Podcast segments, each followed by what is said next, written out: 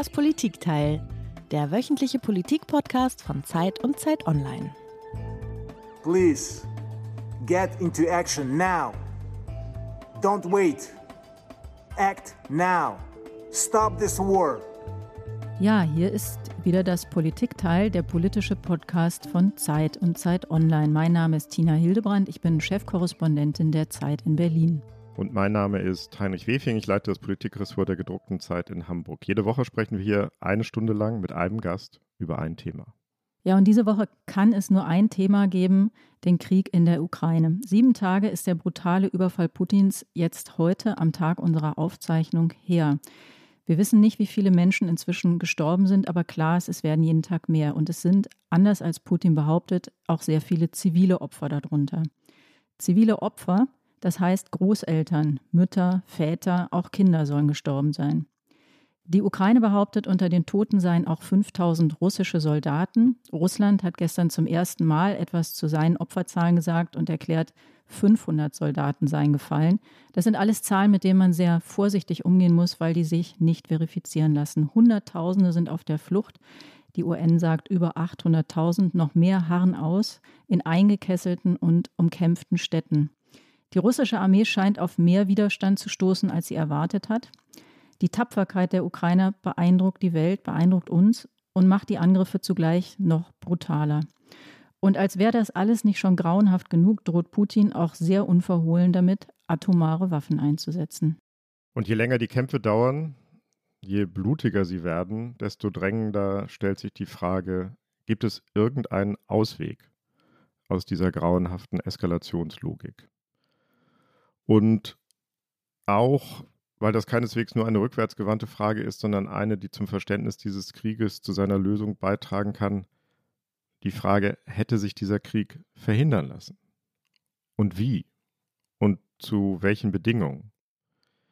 Wir in Deutschland sind nur Zuschauer, im besten Fall Helfer in diesem Krieg. Und doch oder gerade deshalb merkt man, wie sehr das, was wenige Flugstunden von uns entfernt passiert, an unserer aller Nerven zehrt wie es uns mitnimmt, wie es uns auch emotional beschäftigt und auslaugt. Und über all das wollen wir mit einem Gast sprechen, der sich als Politikwissenschaftler seit Jahren und Jahrzehnten mit dem Krieg beschäftigt hat, mit Imperien, mit Grenzen. Ein Gast, der uns vielleicht helfen kann, die Ereignisse, die so unvorstellbar sind und zugleich so real, ein bisschen einzuordnen. Herzlich willkommen zurück in das Politikteil, Herr Fried Münkler. Hallo, Frau Hildebrand. Hallo, Herr Wefing. Ja, Herr Münkler, schön, dass Sie da sind. Sie waren ja schon einmal bei uns zu Gast. Sie kennen das Politikteil schon und wie alle Gäste haben Sie uns heute auch wieder ein Geräusch mitgebracht.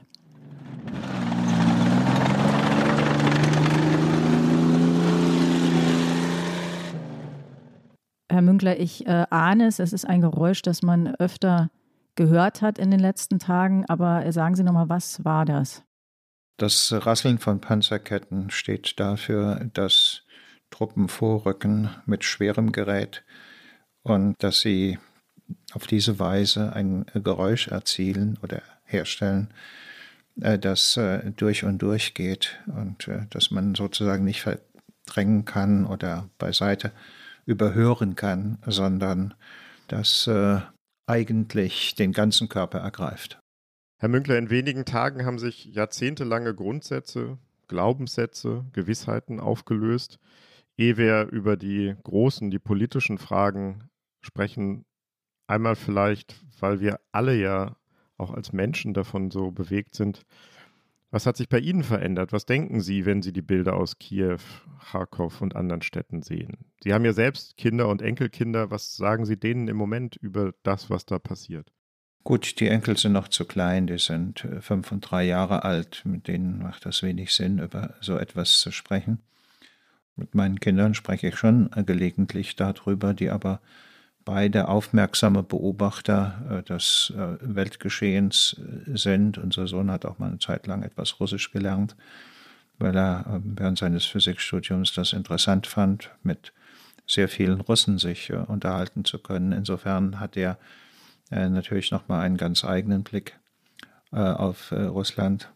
Mich selber hat das äh, so furchtbar äh, nicht überrascht. Also zu sagen, ich habe ja eigentlich aufmerksam den Aufbau der Drohkulisse beobachtet. Eigentlich kann man sagen, schon äh, die blutige Spur, die Putin tendenziell seit dem Tschetschenienkrieg, also gewisser Hinsicht seit seinem Antritt, aber dann deutlicher nochmal 2008 Georgienkrieg, 2014 Annexion der Krim, das war eher unblutig, aber dafür die Kriege im Kämpfe im Donbass, dann die Intervention in Syrien, schließlich der Einsatz der Söldnertruppe Wagner in den Kriegen Nordafrikas und dann jetzt die Ukraine. Nicht? Also es, es gibt sozusagen eine Spur und wer so etwas wie ein politischer Spurenleser ist, konnte eigentlich damit rechnen, mhm. wie die Sache ausgeht, zumal nachdem die Druckkulisse aufgebaut war und man sich fragen musste, wie kann er die Druckkulisse abbauen ohne dramatischen Gesichtsverlust. Das heißt, er muss einen Erfolg mitbringen, damit er sie abbauen kann, sonst äh, steht er vor der Weltöffentlichkeit düpiert da. Das, was Sie beschreiben, diese Spur, die da seit langem zu beobachten war, die haben ja auch andere beobachtet. Die haben auch Politiker beobachtet, die haben Staatschefs beobachtet. Und trotzdem war das jetzt ein Moment an diesem vergangenen Donnerstag, als der Angriff tatsächlich stattfand, der die meisten ja doch irgendwo innerlich unvorbereitet getroffen hat. Wie ging Ihnen das? Es ist ja das eine, sozusagen etwas äh, zu analysieren aus der Ferne, aus der Distanz. Und dann ist es aber ja oft so, wenn ein Moment eintritt, wenn etwas Realität wird, was man für möglich gehalten hat, aber was man noch nicht erlebt hat, dann ist es doch alles ganz anders. Also Sie haben sicher recht. Ich meine, dieser Krieg hat eine andere Qualität als das, was er äh, vorher gemacht hat. Georgienkrieg war ja eher kurz. Donbass war eine im Prinzip schwerende Wunde, aber regional sehr begrenzt. Syrien hat man immer nur so beiläufig etwas erfahren und eigentlich waren die tragenden Kriegsparteien ähm, andere. Äh, und äh, Russen haben sich da halt nur eingemischt als eine interessierte Macht. Ja, es war mir, glaube ich, war eigentlich schon ab dieser eigentümlichen Inszenierung, wo er da sein Sicherheitskabinett versammelt hat und die hat rapportieren lassen, dass sie mit ihm einer Meinung sind. Von dem Zeitpunkt an war eigentlich klar, dass es nur zwei Ausgänge gibt, nämlich entweder die völlige Unterwerfung der Ukraine unter Putins Willen zum Zwecke der Abwendung einer Intervention, das hätte vermutlich auch geheißen, dass äh, Zelensky und andere von sich aus hätten abtreten müssen und eine prorussische Regierung in Kiew installiert worden wäre. Das habe ich für unwahrscheinlich gehalten, nach all dem, was man äh, vorher gehört hatte über Ukraine, auch äh, sagen den Selbstbehauptungswillen. Oder aber äh, gewissermaßen der Versuch, zunächst einmal mit einer Kommandoaktion Zelensky und äh, seine, sein Kabinett aus dem Amt zu entfernen, an eine prorussische Regierung zu installieren. Das hat wohl am Anfang auch so stattfinden sollen, also mit relativ begrenzten äh, Kräften die Regierung in Kiew auszuwechseln, auch mit der Vorstellung, dass äh, dann die Ukrainer, jedenfalls eine Mehrheit oder ein großer Teil der Bevölkerung, Putin als den lange erwarteten Befreier äh, begrüßt. So ein bisschen wie er das auf der Krim ja jedenfalls äh, inszenatorisch hinbekommen hat. Und als das nicht funktioniert hat, war klar, jetzt kann er nicht mehr zurück. Und ähm, von dem Zeitpunkt an war die Bahn der Eskalation beschritten, die aber dann auch heißt, Putin dementiert sich selber. Nicht? Denn er hat ja vorher von dem Brudervolk, das befreit wird, gesprochen. Äh, gegen das er jetzt schwere Waffen einsetzt. Ähm, die Städte lässt er mit ähm, Artillerie und Raketenwerfern beschießen und aus der Luft bombardieren und derlei mehr. All das macht man mit seinem Brudervolk natürlich nicht. Das heißt, er straft sich selber Lügen, erstens. Zweitens, er wird, wenn er, wovon man ausgehen muss, am Schluss als militärischer Sieger im kurzfristigen, unmittelbaren Sinn dasteht, auf einem Trümmerhaufen sitzen, den er in irgendeiner Weise wieder aufbauen, in Gang bringen muss, nach der Zerstörung der Versorgungsinfrastruktur. Und ähm, mit diesem Krieg, wie er ihn jetzt führt, mit den vielen Toten, Zivilisten, wird er auf lange, lange Zeit eine Wiederannäherung zwischen Russland und dem Westen unmöglich gemacht haben. Das sind aus meiner Sicht die drei Punkte, über die man sich ja schon in der vergangenen Woche und dann verstärkt in dieser Woche Gedanken machen musste. Herr Münkler, man, man merkt an dem, was Sie gesagt haben, wie wahnsinnig viel passiert ist in dieser letzten Woche, in diesen sieben Tagen. Und lassen Sie uns einmal für unsere Zuhörerinnen und Zuhörer, die auch unter diesem Eindruck der sich total überschlagenden Ereignisse und der sich weiter verstärkenden Dynamik stehen, lassen Sie uns einmal versuchen, das alles nochmal ein bisschen zu sortieren und die Punkte, die Sie angesprochen haben, einmal durchzugehen. Fangen wir vielleicht einmal in der Lage in der Ukraine an. Wie ist die? Wie schätzen Sie das ein? Hat, Sie haben es erwähnt, hat Putin den Widerstandswillen der Ukrainer unterschätzt? Ja, sicherlich. Ich meine, das äh, äh ist sozusagen verdichtbar in einem in einer Formel, die mir in den letzten Tagen immer klarer geworden ist. Ich würde die als das Gesetz der progredierenden Verdummung von Autokraten nennen. Nach einiger Zeit haben nämlich Leute wie Putin, aber ist das sicherlich nicht der einzige, die am Anfang durchaus strategisch sehr flexibel denken konnten, nur noch äh, Schmeichler und äh, Speichellecker um sich, also Ja-Sager. Und ähm, es ist keiner mehr da, der zu ihm sagt, aber Herr Staatspräsident oder äh, Wladimir Wladimirovich, unsere Informationen sagen aber etwas anderes. Und das ist ja aus davon auszugehen, dass der russische Geheimdienst durchaus Informationen darüber hatte, dass das kein Spaziergang mit so Nebenhererledigung in der äh, Ukraine werden äh, würde. Aber dieser besonders diensteifrige Geheimdienstchef, den wir ja da auch äh, haben sehen können im Fernsehen, nicht? der also übers Ziel hinausgeschossen äh, ist und dann von Putin zurechtgewiesen äh, wurde, der hat äh, sicherlich nicht die Stärke, genau das zu sagen und die anderen offenbar auch nicht. Und insofern gibt es so etwas wie eine strukturelle Fehleinschätzung, die sich bei Autokraten und Diktatoren immer weiter verdichtet. Und das können wir auch hier sehen. Sonst ist es eigentlich überraschend, wie äh, fundamental die Fehleinschätzung war in einem Punkt, der jetzt im Prinzip gar nicht so überraschend ist und äh, der sich auch nicht entwickelt hat, sondern der äh, schon relativ lange beobachtbar war. Gut, die Härte und Entschlossenheit des Widerstands der ukrainischen Truppen, aber auch der Bevölkerung. Das Durchhaltevermögen, äh, das mag jetzt größer sein, als das auch äh, kommuniziert worden ist vorher, aber dass Putin sich sozusagen das für einen Spaziergang offenbar äh, vorgestellt hat, das ist ähm, ein Anzeichen für die, na, wie soll ich sagen, die informationelle Alleingestelltheit eines Autokraten. Und wie geht Ihnen das selber? Sie, wenn ich das richtig verfolgt habe, was Sie in den letzten Tagen, Wochen, Monaten gesagt haben, dann gehören Sie auch zu denen, die gesagt haben, die Ukraine hat keine Chance. Sind Sie selber auch ein bisschen überrascht? Und da ist ja ein Mann wie Volodymyr Zelensky, der, glaube ich, sehr, sehr viele überrascht hat, der zu einer ungeheuren Form auch aufläuft jetzt in dieser Situation. Wie sehen Sie den? Ja, das ist äh, wahrscheinlich äh, eine äh, für die Motivation des Widerstands ausgesprochen geeignete Figur, da auch nicht äh, äh, nach den ersten Angriffen eilends das Land verlassen hat und irgendwo Sicherheit gesucht hat, wie das in Afghanistan ja gar nie getan hat, sondern da geblieben ist, immer wieder in Kontakt mit der Bevölkerung äh, sucht, äh, auch seine Umgebung in der Lage ist, ihn immer wieder in Kontakte mit Leuten treten zu lassen und so weiter. Aber das ändert natürlich nichts daran, dass die Ukraine auf längere Sicht keine Chance hat.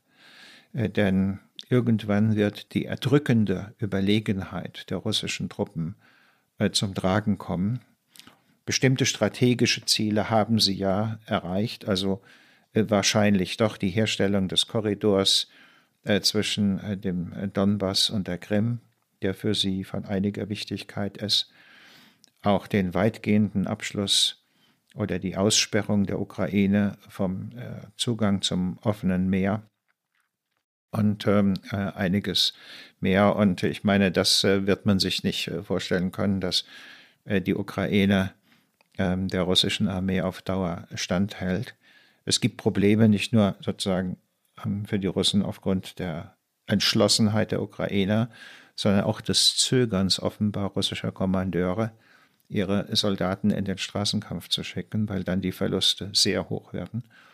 Was sich eigentlich am Ende des äh, russischen oder damals sowjetischen Afghanistan-Krieges schon gezeigt hat, auch Russland ist eine postheroische Gesellschaft. Das heißt, äh, die Begeisterung äh, für irgendein Projekt zu sterben ist nicht mehr da. Das kann man in vieler Hinsicht erklären. Es sind tendenziell alle Gesellschaften der reichen äh, Staaten äh, des globalen Nordens. Ähm, und Russland hat noch ein besonderes Problem. Es hat eine relativ niedrige demografische Reproduktionsrate. Die Bevölkerung nimmt eigentlich ab.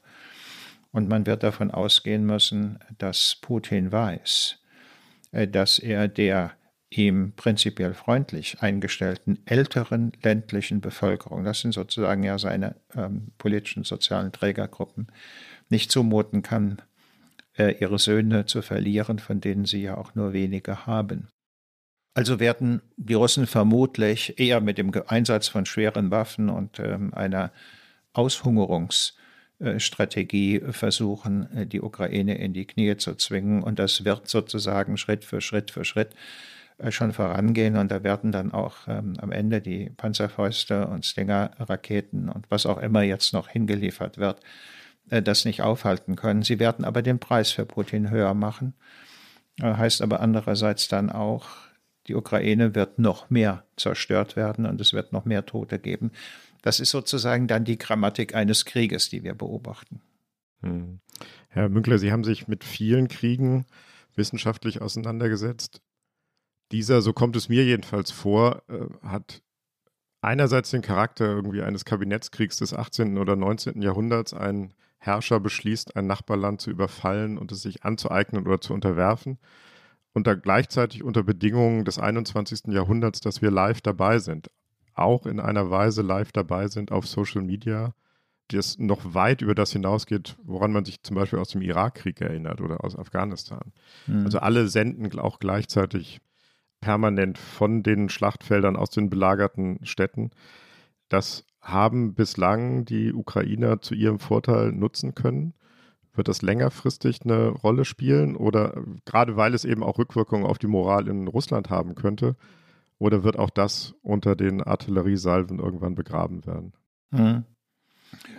Ja, ich glaube nicht, dass äh, die Moral in Russland äh, ein entscheidender Faktor ist. Es gibt zwei Gruppen, die Putin gefährlich werden können. Das sind die Oligarchen um ihn. Die sagen, hm, der Kerl hat uns äh, quasi um ein Viertel und mehr unseres Vermögens enteignet mit seiner Politik. Und ähm, wir wollen ihn nicht mehr. Nicht? Jetzt kommt sozusagen die Frage ins Spiel, die die Russland-Experten nie haben beantworten können. Ist Putin gewissermaßen äh, eine äh, Figur der Oligarchen oder aber beherrscht er die Oligarchen? Aber die werden sicherlich nicht erfreut sein äh, über das, was sich da tut. Sie sind sozusagen von den finanziellen und wirtschaftlichen Kreisläufen des Westens ausgeschaltet. Ihre Einkommensquellen sind äh, geringer geworden. Das wäre ein Punkt. Und der andere Punkt ist, wenn die Kommandeure, sozusagen Regiments-, Divisionskommandeure, die eingesetzt sind, sagen, ähm, unsere Soldaten zeigen wenig Bereitschaft. Wir sehen nicht ein, dass wir die in Straßenkämpfe schicken sollen, die ja vielleicht im schlimmsten Fall äh, dem Typus Stalingrad ähnlich sind, also sozusagen Kampf um einzelne Häuser, bei denen die Verluste ungeheuer hoch sein werden. Wladimir Wladimirovich beendet diesen Krieg oder wir setzen dich ab, nicht? Schwer vorzustellen im Augenblick, ähm, aber die Kommandeure, die sind was anderes als der Verteidigungsminister. Äh, das ist der Punkt, in dem dieser äh, Krieg für die Ukraine nicht gut enden kann, sondern jedenfalls sie nicht ähm, als ein äh, völlig zerstörtes Land aus dem Krieg hervorgehen und äh, ihre äh, territoriale Unversehrtheit behalten können. Man muss das, glaube ich, so deutlich beschreiben, weil es eine nicht auszuschließende Möglichkeit ist, die aber nicht besonders wahrscheinlich ist.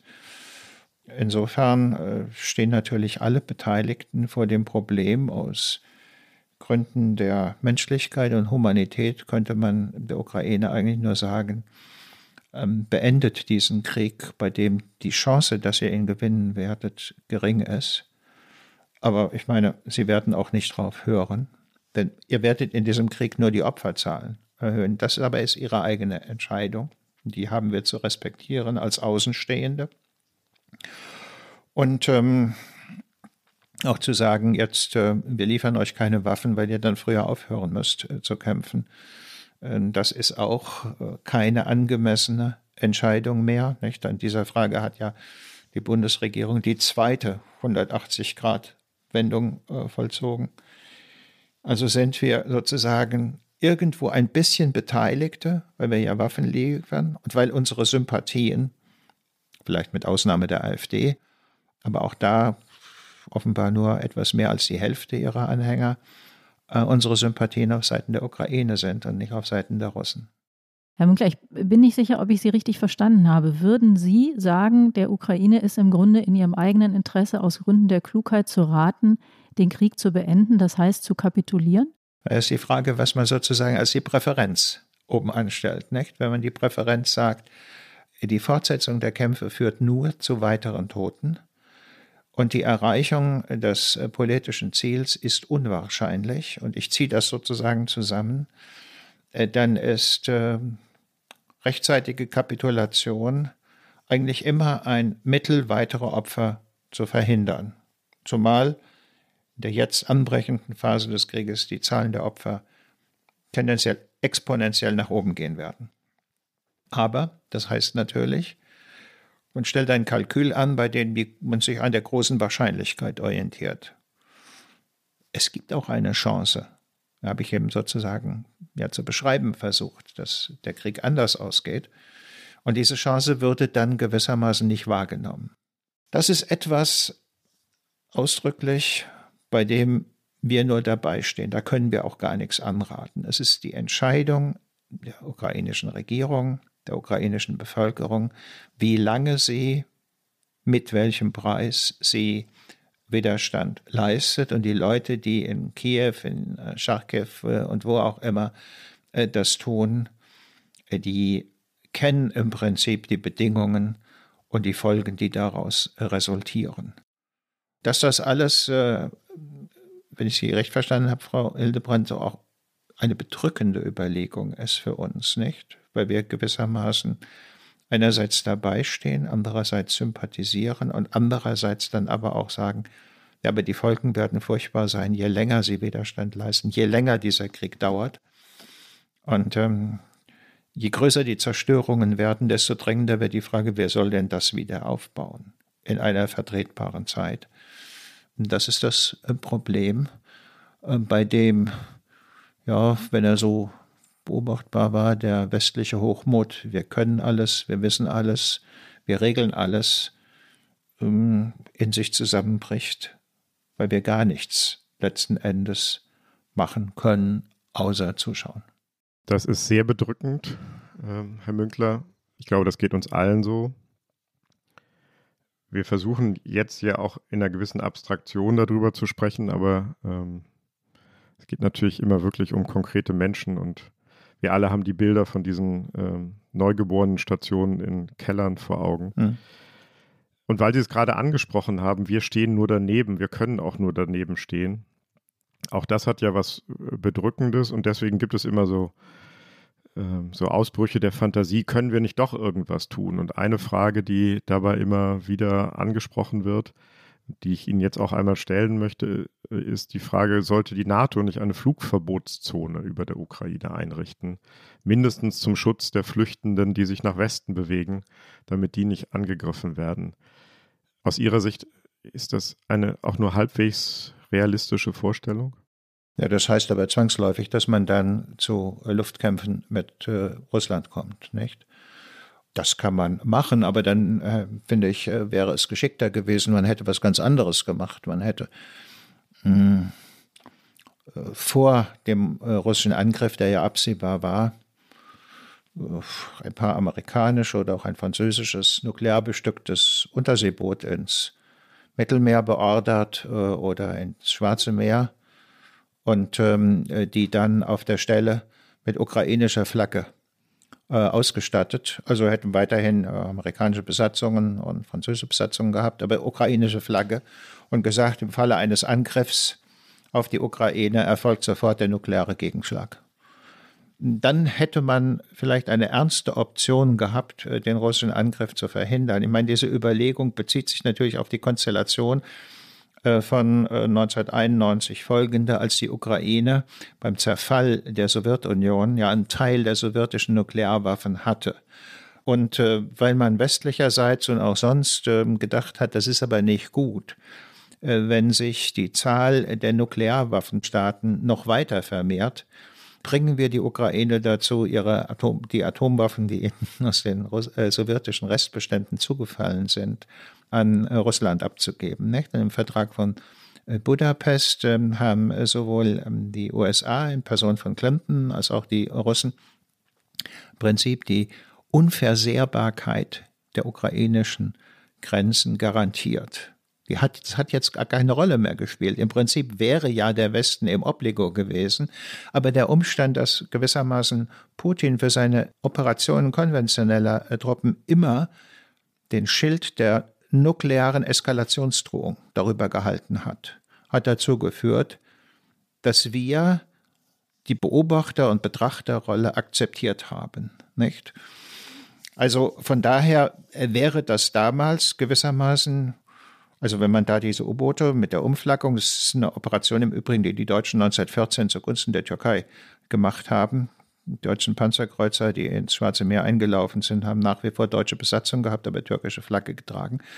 Ähm, wäre man sozusagen in die Situation von, glaube ich, 91 bis 94 äh, wieder äh, zurückgekehrt. Äh, ähm, vermutlich wären dann die Eskalationsrisiken sogar geringer gewesen, als sie jetzt bei der Erklärung einer Flugverbotszone äh, wären. Mhm.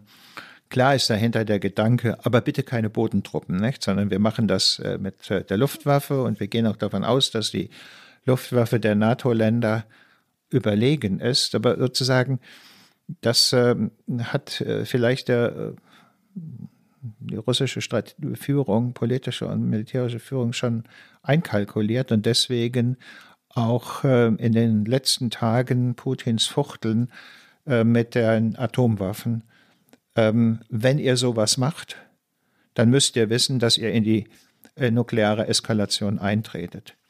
Vielleicht wäre es geschickter gewesen, der Ukraine im Vorfeld dieses Krieges, sagen wir mal, 1000 Kampfdrohnen äh, zu liefern, die aufgrund ihrer anderen Dislozierung sozusagen nicht äh, mit Angriffsschlägen der russischen Luftwaffe auf äh, ukrainische Flughäfen auszuschalten sind, sondern mit denen man jetzt auch sicherstellen könnte, äh, dass diese lange, 60 Kilometer lange Militärkolonne äh, im Raum vor äh, Kiew aus der Luft attackiert wird und dezimiert wird.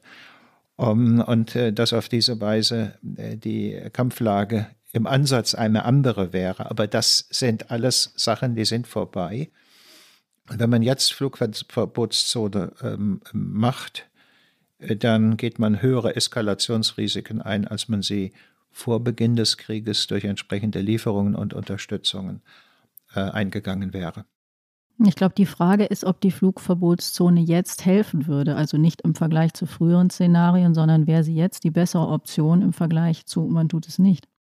Ja, ich glaube, äh, auch da gilt, ähm, man hat eine gewisse Zurückhaltung, sicher Angst vor einer äh, nuklearen Eskalationsgefahr äh, bestimmte Optionen nicht gezogen. Und äh, das jetzt äh, nachzuholen, das ist natürlich eine Möglichkeit.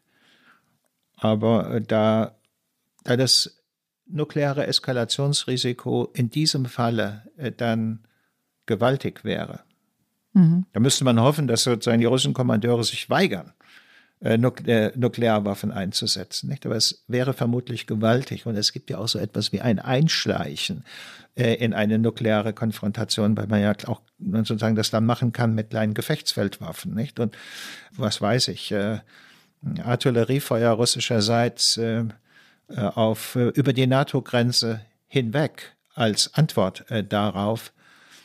Ähm, all das erscheint mir letzten Endes unbeherrschbar. Der Westen hat nun einmal darauf gesetzt, mit wirtschaftlicher Macht auf militärische Gewalt äh, rea zu reagieren. Das sind unterschiedliche Zeitkorridore. Und ähm, dann soll man jetzt auch dabei bleiben und gewissermaßen nicht äh, in Reaktion darauf, dass man jetzt glaubt, man hat vorher vieles falsch gemacht, äh, die Sache noch schlimmer machen. Der Westen, das ist ja nicht nur die NATO, über die wir jetzt sehr viel sprechen. Wir sprechen sehr viel über NATO und Militär, sondern das ist auch die EU. Und dieser Konflikt hat ja mal angefangen mit dem großen Wunsch der Ukraine und vieler anderer Staaten Teil dieser EU zu werden. Das ähm, wird ja, auch das wird relativ wenig besprochen. Hören wir uns einmal an, was die amtierende EU-Kommissionspräsidentin Ursula von der Leyen sagt. And indeed, over time, they belong to us, they are one of us, and we want them in. Ja, sie sagt, ähm, sie gehören zu uns, wir wollen sie bei uns haben, meint die Ukraine. Herr Münkler, äh, halten Sie das für richtig? Es gibt ja im Moment Überlegungen, das sehr schnell zu tun, um da ein Zeichen zu setzen, aber nicht nur um ein Zeichen zu setzen, sondern im Prinzip auch der total veränderten Lage gerecht zu werden. Sollte die EU die Ukraine aufnehmen, kann sie es? Alle Aufnahmeverfahren, die die EU hat, äh, dauern über Jahre und sie sind an Bedingungen äh, gebunden, äh, die die Ukraine zurzeit nicht erfüllen kann, die sie vermutlich auch vor dem Krieg nicht erfüllt hätte, also in der Frage der Korruption, in der Frage der Rolle von Oligarchen und derlei mehr, wäre das ein nach den Kopenhagen-Kriterien relativ langer Anpassungsprozess gewesen, äh, der bei einem Beitrittsverfahren, der Eröffnung eines Beitrittsverfahrens äh, zurückzulegen wäre. Und äh, ich sehe das im Augenblick nicht. Ich verstehe, dass Frau von der Leyen das als ein Zeichen der Solidarität aber, gesagt hat, aber es ist doch eher eine, ein symbolischer Schritt, als dass der jetzt unmittelbare Bedeutung hat.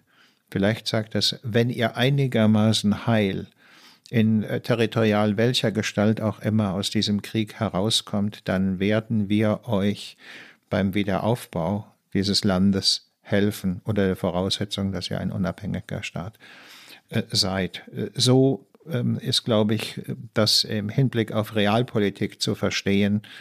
Ähm, ansonsten ist es eine, würde ich sagen, weithin symbolische Geste die eine Intervention der Sympathie und der Zugehörigkeit ist, die aber ähm, nicht viel mehr ist als, äh, ich möchte mal sagen, eine Verneigung vor denen, ohne dass daraus für sie jetzt unmittelbare politische Stärkung erfolgt. Moralisch ja, aber de facto nicht. Wir erleben eine Zeitenwende. Und das bedeutet, die Welt danach ist nicht mehr dieselbe wie die Welt davor. Im Kern geht es um die Frage, ob Macht das Recht brechen darf, ob wir es Putin gestatten, die Uhren zurückzudrehen in die Zeit der Großmächte des 19. Jahrhunderts oder ob wir die Kraft aufbringen, Kriegstreibern wie Putin Grenzen zu setzen. Ja, das war der Bundeskanzler Olaf Scholz in einer ja, man kann, glaube ich, sagen, spektakulären Regierungserklärung am vergangenen Sonntag im Deutschen Bundestag.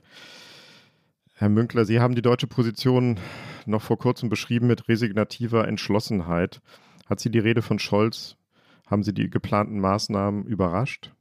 Naja, ich würde mal sagen, sozusagen direkt vorm Aufprall auf der, an der Wand haben sie noch die Kurve gekriegt, äh, die allerdings dann sehr entschlossen. Und ähm, wenn man das versucht zeitlich einzuordnen, kann man sagen, Scholz äh, und äh, die Ampelkoalition waren ja nicht die einzigen, die sozusagen in einem Akt der äh, ja bis an die Selbstdemütigung gehenden Verzweiflung versucht haben, Putin äh, durch Besuche vorher noch ähm, zu einer anderen Auffassung, zu einer anderen Politik zu bringen.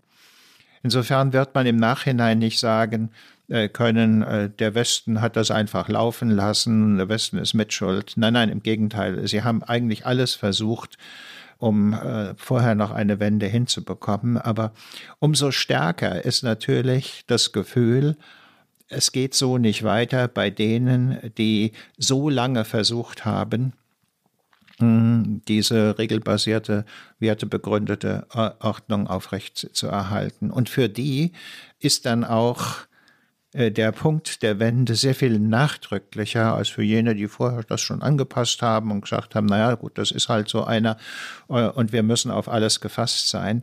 Das enttäuschte Vertrauen, das dramatisch enttäuschte Vertrauen eher der Europäer als der Amerikaner und insbesondere hier der Deutschen äh, wird dazu führen, dass es auf lange, lange Zeit eine Position des verschärften Misstrauens gegenüber Russland geben wird. Die Ankündigung, die wir jetzt gehört haben, der neue Sonderetat für die Bundeswehr und dergleichen, alles das sind ja bislang nur Ankündigungen. Es sind nur im Grunde abstrakte Zahlen in abstrakten Haushaltsplänen. Bis daraus konkrete Politik wird, braucht es noch sehr viel mehr politische Entschlossenheit, auch politisches Durchhaltevermögen, um das in der Koalition durchzusetzen. Trauen Sie das der Ampelkoalition zu?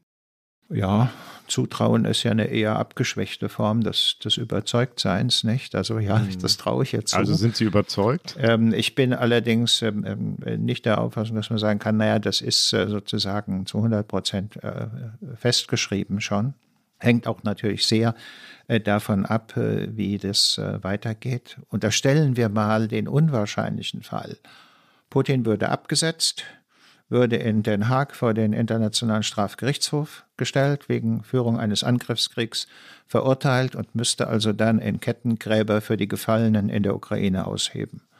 Nicht? Und die Kameras der Weltpresse wären dabei. Ich glaube, das ist keine Strafe, die der Internationale Strafgerichtshof vorsieht. naja, gut. Wir haben es ja mit Ausnahmefällen zu ja, tun. Ja. Äh, dann äh, kann man sich äh, äh vorstellen, dass auch äh, die Zeitenwende äh, wieder rück rückgängig gemacht wird, dass auch dann diese Entscheidung, diese Entscheidungen der deutschen Politik, die ja schon die tiefe Eingriff in die Haushaltsstruktur äh, darstellt, noch einmal nicht rückgängig gemacht, aber relativiert werden und so weiter und so weiter. Aber ähm, wenn das nicht eintritt, dann ist äh, es doch sehr wahrscheinlich, dass das durchgezogen äh, wird. Ich glaube auch nicht, dass man so leicht hinter eine solche Erklärung zurückkommt, dass man auch äh, nicht hinter die Bilder zurückkommt, äh, die wir jetzt ständig gesehen haben und noch sehen werden, so dass also die konventionelle Verteidigungsfähigkeit der Europäer und der deutsche Beitrag dazu so weit angehoben werden, dass man sagen kann, Putin wird die Finger von den baltischen Staaten lassen ähm, oder auch von Finnland, weil er äh, dann mit einem Bündnis konfrontiert ist, ähm, bei dem Artikel 5 NATO-Vertrag, also die, der Bündnisfall eintritt. Und das ist etwas ganz anderes, äh, als wo es äh, bislang äh, damit zu tun hat. Natürlich wird es relativ lange dauern, Jahre dauern, äh, bis diese 100 Milliarden relevant werden, sozusagen äh, bei den Bataillonen und Brigaden ankommen in äh, Form einer ähm, anderen äh, Ausrüstung. Was vielleicht kurzfristiger möglich ist, ist sicherzustellen, dass der Panzer Puma, ähm, dass da von den äh, paar hundert, die zur Verfügung stehen, nicht nur 40 einsatzfähig sind und so weiter und so weiter. Aber der große Brocken, das wird äh, relativ lange dauern. Da wird es auch dann einen Streit zwischen den ähm, verschiedenen ähm, äh, Teilstreitkräften kommen, ob das eher in die Luftwaffe geht oder eher in die Bodenstreitkräfte oder ob wir mehr Schiffe brauchen und so weiter. Aber das sind sozusagen die üblichen Mühlen der Politik, die dann äh, drehen. Kann aber, glaube ich, sagen, wenn die erstmal in Gang gesetzt worden sind, dann drehen die sich auch. Und dann ist es äh, ganz unwahrscheinlich, dass sie noch einmal gestoppt werden können. Sie haben die baltischen Staaten erwähnt, Sie haben Finnland erwähnt, das kein NATO-Mitglied ist. Und Sie haben gesagt, das wird alles sehr, sehr lange dauern. Kommt das denn rechtzeitig, um zu verhindern, Sie sag, wie Sie sagten, dass Putin oder um zu sicherzustellen, dass Putin, wie Sie gesagt haben, die Finger von den baltischen Staaten lässt? Denn das ist ja eine, eine Angst, die sehr schnell, nachdem das da alles losgegangen ist, ebenso wie die atomare Option sich gestellt hat. Gut, in den baltischen Staaten stehen ja bereits seit längerer Zeit auch äh, äh Streitkräfte der Bundeswehr. Und die sind jetzt auch nochmal verstärkt worden. Man kann die auch nochmal verstärken. Andererseits ähm, hat Putin im Augenblick mit der Ukraine sehr viel zu tun und er beobachtet auch, dass seine Truppen äh, doch nicht so leistungsfähig sind, wie er sich das äh, vorgestellt hat, was natürlich auch auf einen Zeitgewinn äh, hinausläuft. Hm.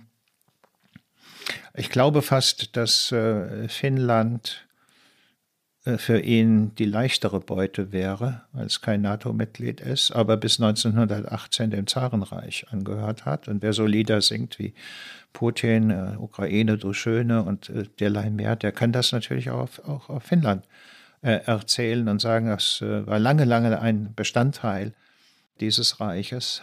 Also man muss gewissermaßen gewappnet sein in diesem Bereich habe ein paar strategische Studien gesehen, die vor längerem schon, drei, vier Jahren, davon ausgegangen sind, dass es einen russischen Angriff durch Finnland und Schweden ähm, nach Norwegen geben könnte. Norwegen ist vermutlich noch sehr viel schwieriger aufgrund der ungeheuren geografischen Ausdehnung zu verteidigen, als das beim Baltikum der Fall ist, äh, um den Russen die geostrategischen Vorteile des Zugriffs auf den Nordatlantik zu verschaffen mit einem Putin auf der Gegenseite muss man sich tendenziell auf alles gefasst machen, nicht? Und äh, sozusagen das, was wir eingangs besprochen haben, ach, das glauben wir doch gar nicht, das wird schon nicht passieren. Also sozusagen die Abweisung von Worst-Case-Szenarien als äh, das, worüber wir uns bitteschön keine Gedanken machen wollen, das ist vorbei. Nicht? Wir müssen sozusagen ähm, äh, mit diesem Gegenüber äh, permanent Worst-Case-Szenarien zumindest durchspielen und evaluieren im Hinblick auf Wahrscheinlichkeit und Unwahrscheinlichkeit, aber uns darauf einstellen und das allein. Ich meine, es ist jetzt sozusagen, wenn ich das so beschreibe, ja gar nicht dramatisch, aber das allein ist in den Ergebnissen eine dramatische Veränderung der geopolitischen Konstellationen in Europa äh, und Teilen äh, Westasiens. Lassen Sie uns noch mal ein weiteres Worst-Case-Szenario ansprechen. Der ehemalige polnische Außenminister Sikorski hat in einem Interview mit Zeit Online vor wenigen Tagen gesagt, und ich zitiere, Ihr Deutschen solltet euch die Frage stellen, würdet ihr für Polen in den Krieg ziehen, falls Putin noch verrückter wird? Ende des Zitats. Das ist natürlich eine provozierende Frage. Die einfache Antwort lautet vermutlich, Deutsche und Polen sind Verbündete der NATO, sich also gegenseitig zu Beistand verpflichtet. Aber Sikorskis Frage, so wie ich sie jedenfalls verstehe, zielt natürlich auch noch auf etwas anderes, auf die innere Bereitschaft der Gesellschaft in der Bundesrepublik, nämlich Warschau und Danzig und Krakau notfalls mit der Waffe gegen Putin zu verteidigen. Was würden Sie, Sikorski, antworten? Würdet ihr Deutschen für Polen in den Krieg ziehen? Selbstverständlich, ja, weil ähm, wer das nicht begriffen hat, wird es nie begreifen mit diesem Kontrahenten Putin ist ein Angriff auf Polen eo ipso ein Angriff auch auf die Bundesrepublik Deutschland. Und ist die Gesellschaft in der Bundesrepublik darauf in irgendeiner Weise vorbereitet? Ja, das ändert sich im Augenblick, glaube ich, mhm. nicht. Ähm, also wenn über 75 Prozent inzwischen für Waffenlieferungen an die Ukraine sind und man das vergleicht mit den äh, demoskopischen Erhebungen von vier Wochen, äh, dann zeigt das hier deutliche, dramatische Veränderungen. Und insofern hm, denke ich, dass auch hier Veränderungen stattfinden. Aber zunächst einmal käme es ja darauf an, die Fähigkeit der Streitkräfte herzustellen, ähm, als Verbündete der Polen ein militärischer Faktor zu sein. Russia has brutally attacked this order. And that is why this war is not only about Ukraine, not only about Europe, but about all of us. Russia's war marks the dawn of a new era. It's a watershed moment. Yesterday's certainties are gone. Today we face a new reality that none of us choose. It's a reality that President Putin has forced upon us. Ja, das war unsere Außenministerin Annalena Baerbock gestern vor der UNO in einer sehr ähm, ein, beeindruckenden und äh, viel wahrgenommenen Rede. Und Sie, Herr Münkler, haben früher einen Sentimentalpazifismus bei SPD und Grünen beklagt und haben gesagt, ah, das sei ein Pazifismus, der jeden strategischen Gedanken meidet, weil er auf die Wirkung der eigenen Lauterkeit vertraue letztlich. Das muss doch ein Moment sein, der Sie jetzt auch überrascht oder eine Lage. Was sagen Sie denn dazu, dass ausgerechnet Grüne und SPD diese 20 Jahre, die Sie Sentimentalpazifismus nennen, abräumen? Mindestens 20 Jahre. Ja, das ist wohl so, nicht? Und ähm, ich hoffe, dass ich äh, gewissermaßen mit diesem äh, Begriff, der ja auch wehtun soll, den darunter äh, Betroffenen sagen einen minimalen Beitrag äh, zu dieser Veränderung auch habe ähm, leisten können. Ganz minimal, aber vielleicht doch. Denn das jedenfalls ist im Rückblick klar. Wir leben nicht in der politischen Welt, wir haben das auch schon die ganze Zeit nicht getan, die eine Reihe von Politikern, das beschränkt sich sicherlich nicht äh, auf äh, die Grünen äh, und die Sozialdemokraten geglaubt haben, dass wir uns bewegen. Nicht? Sozusagen, es war eine Vorstellung, in der sehr viel Wunsch und auch normative Aufladung für Wirklichkeit gehalten worden ist und bei der man eins nicht begriffen hat, je stärker eine politische Ordnung normativ aufgeladen ist, wie das ja für diese Formel von der regelbasierten, wertegebundenen und normgetriebenen Ordnung der Fall war, desto verwundbarer ist sie auch, nicht? Und desto mehr braucht man eigentlich die Fähigkeit, die Regeln und Werte auch durchzusetzen. Und hat sich aber herausgestellt, wir sind nicht in der Lage, diese Regeln und Werte durchzusetzen.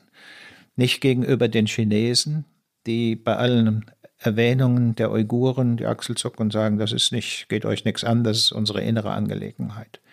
Nicht in der Transformation der islamischen Welt, dafür steht der Rückzug aus Afghanistan. Und jetzt im Falle äh, auch von Russland nicht, nicht. Und insofern sind der äh, Sentimentalpazifismus und das Festhalten an der Vorstellung äh, dieser äh, Weltordnung gleichsam siamesische Geschwister.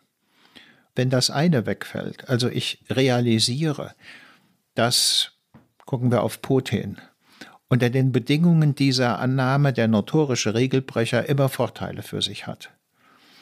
Und ich das nicht weiter tolerieren will.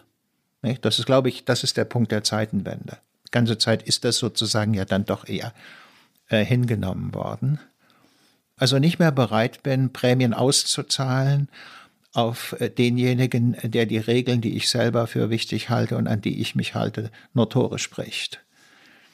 Dann ähm, allerdings ist auch die Zeit des Sentimentalpazifismus vorbei äh, und ich bin in, zurückgeworfen äh, auf einen politischen Realismus, von dem ja nicht nur die Politiker äh, die ganze Zeit gesagt haben, äh, das sei völlig fehl am Platze, sondern, muss man sagen, auch in meinem Fach, ähm, das ja sozusagen aus der Betrachtung der Wirklichkeit zu einem Tummelplatz von Wünschbarkeiten geworden ist, eine Wende angezeigt ist in der Politikwissenschaft.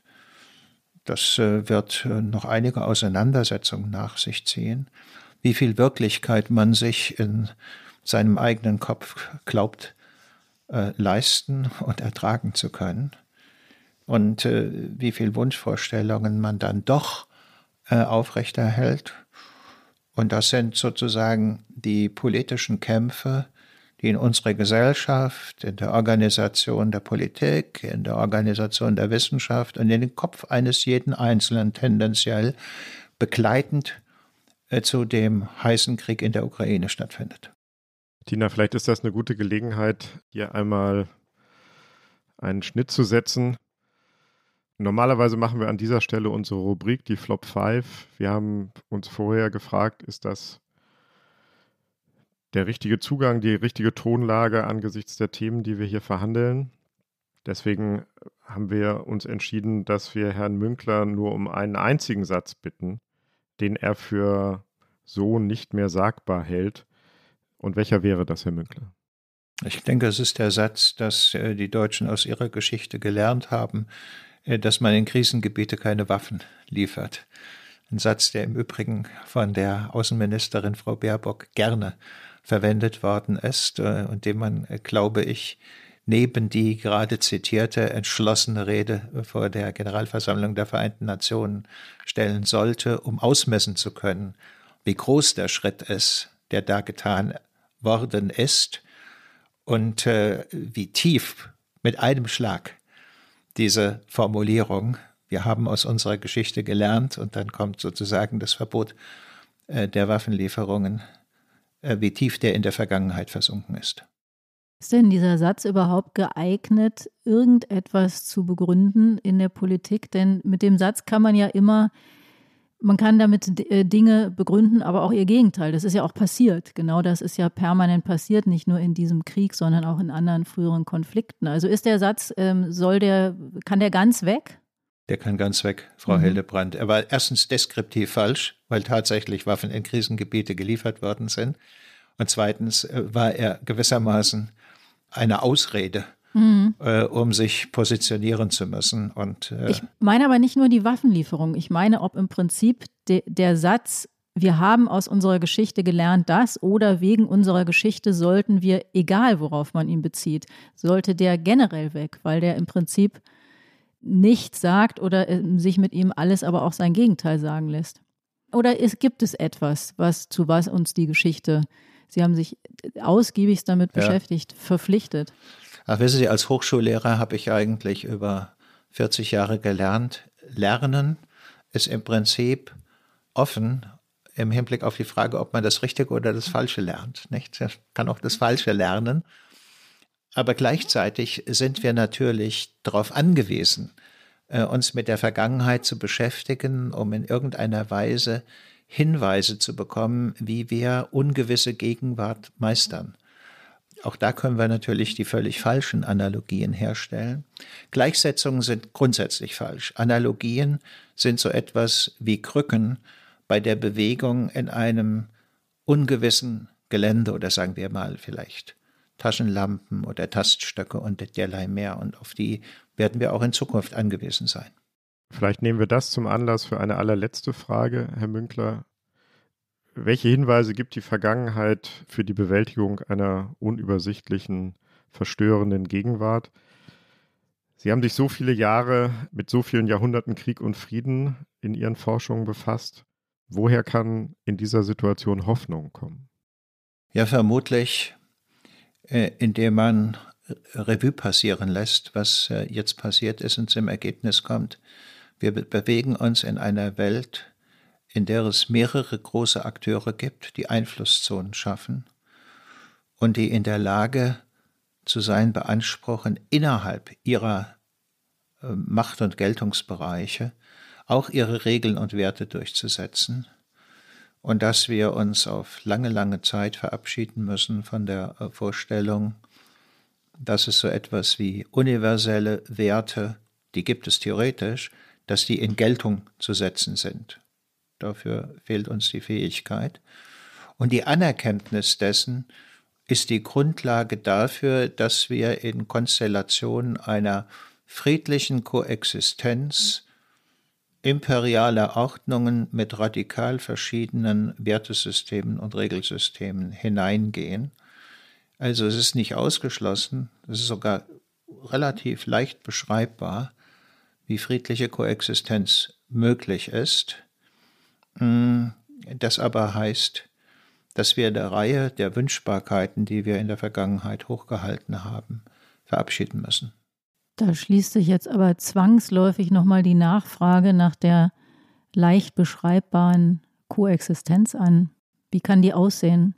Na, die besteht halt so äh, darin, äh, dass man sich darüber verständigt, bis wohin der eigene Einfluss geht und wo der Einfluss des anderen äh, beginnt.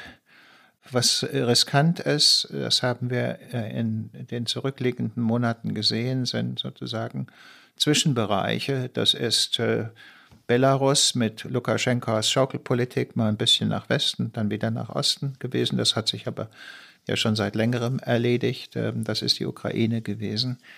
Eine friedliche Koexistenz besteht darin, dass man sich darüber verständigt hat, bis zu welcher Linie der Einfluss des demokratischen Westens und bis zu welcher der Einfluss des autokratischen Ostens geht. Das ist dann eine Situation, die so ähnlich ist wie die des Kalten Krieges, wo man das ja auch gegenseitig akzeptiert hat. Das ist deine Einflusszone, das ist meine Einflusszone. Mit dem aber dramatischen Unterschied, in der Zeit des Kalten Krieges gab es sehr große beiderseitig akzeptierte Pufferzonen.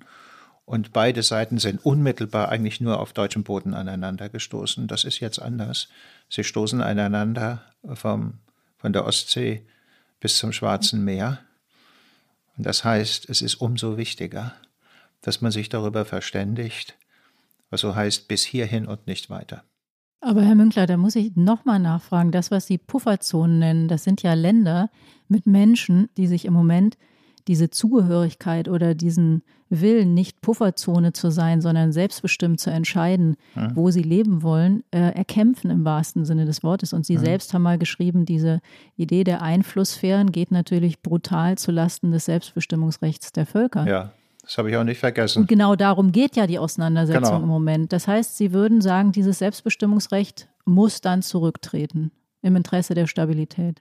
Ja, da wird man sich sozusagen entscheiden müssen, ob man Frieden höher hängt, die Vermeidung eines großen Krieges, oder ob man sich darauf einlässt. Es gibt dafür, weil Herr Wefing mich ja angesprochen hat auf die historischen Beispiele, hm, die Analyse des Thukydides, Vorgeschichte des Peloponnesischen Krieges im Aufeinanderprallen der Gruppe um Sparta und Athen, äh, wo im Prinzip verschiedene griechische Städte sozusagen, wenn sie auf die oligarchische Seite gegangen sind, waren sie pro Sparta, wenn sie auf die demokratische Seite gegangen sind, waren sie pro Athen.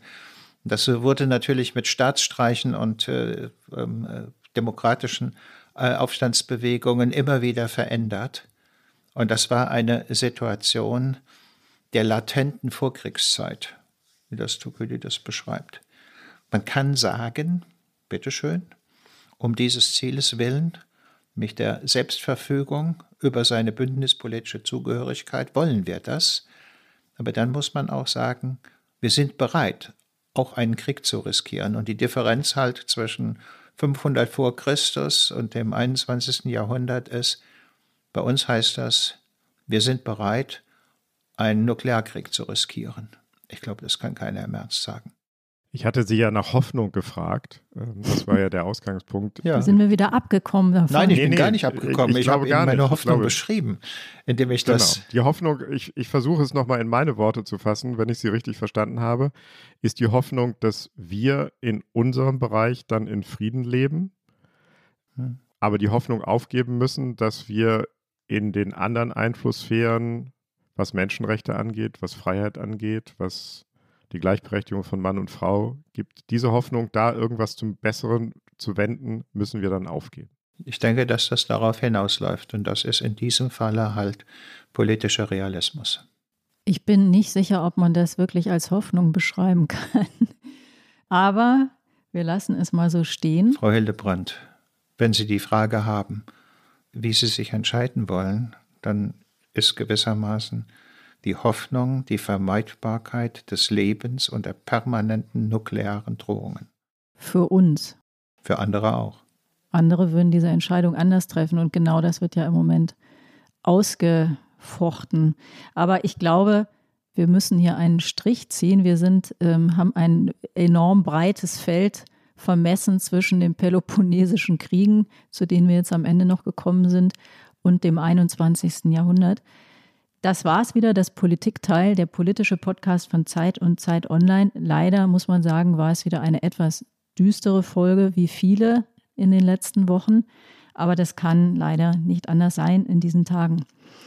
Herr Münkler, vielen Dank. Wir danken Ihnen, dass Sie äh, sich Zeit genommen haben, für uns eine Stunde lang sich über diese ganze schlimme Lage zu beugen. Und wir danken unseren Hörerinnen und Hörern natürlich, dass sie wieder dabei waren, uns zugehört haben. Und wenn Sie uns schreiben wollen, wenn Sie uns Fragen stellen wollen, uns Anregungen mit aufgeben wollen, Kritik und natürlich gerne auch Lob, dann können Sie das tun über die Mailadresse daspolitikteil.zeit.de.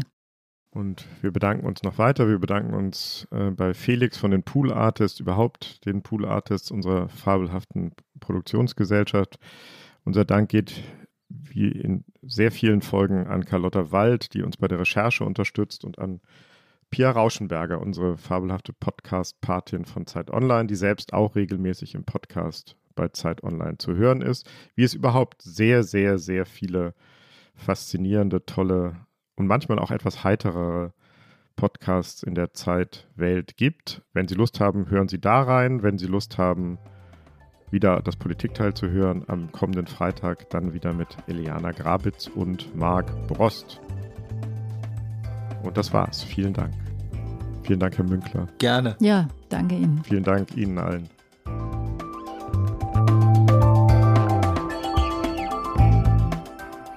Das Politikteil ist ein Podcast von Zeit und Zeit Online, produziert von poolartists.de.